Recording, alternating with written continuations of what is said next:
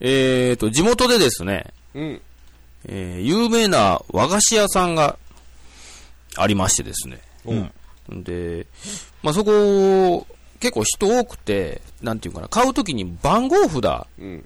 番号札を取って順番呼ばれて、まあ、する店なんですけれども、で、人も多いから、結構周りガヤガヤしてるんですよ。うんものすごいちっちゃい声で番号呼ばれてて、うん。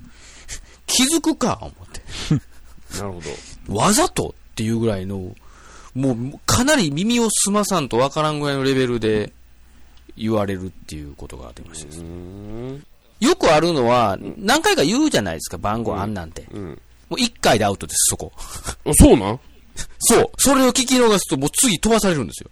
いけずなお店やな、これな。もうかなり、ううんん、いけずなお店なんですけども、っていうことがありましてですね。もうそこの店はもう、耳を澄ましていかんとね、あ、そう。いかんでええんちゃうき、え俺やったらいけへんのいや、それが、いや、それがうまいんよ。あ、うまいんか。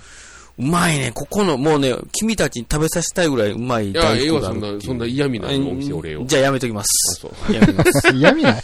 嫌味なんそれ嫌味は。ではない。いけずなお店ええわ、別に。 まあでも、うまいから行っちゃうんですけどね。うん、まあちょっと、単にもうその人の声ポテンシャルが低いだけかもしれないじゃないですか。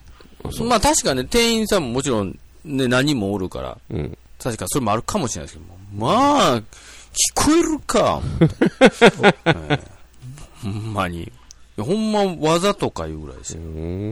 まあ、大声出したら死ぬ人やと思っとったらいいんじゃないですか。あ、その人がね。その腹人筋、がね腹。筋をあれやろね。手術したんやろ ね。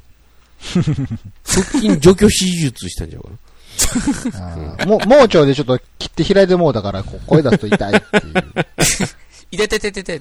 あーまあ、すまあね、確か状態まではね、うん。わかんないですからね、その時のね。はい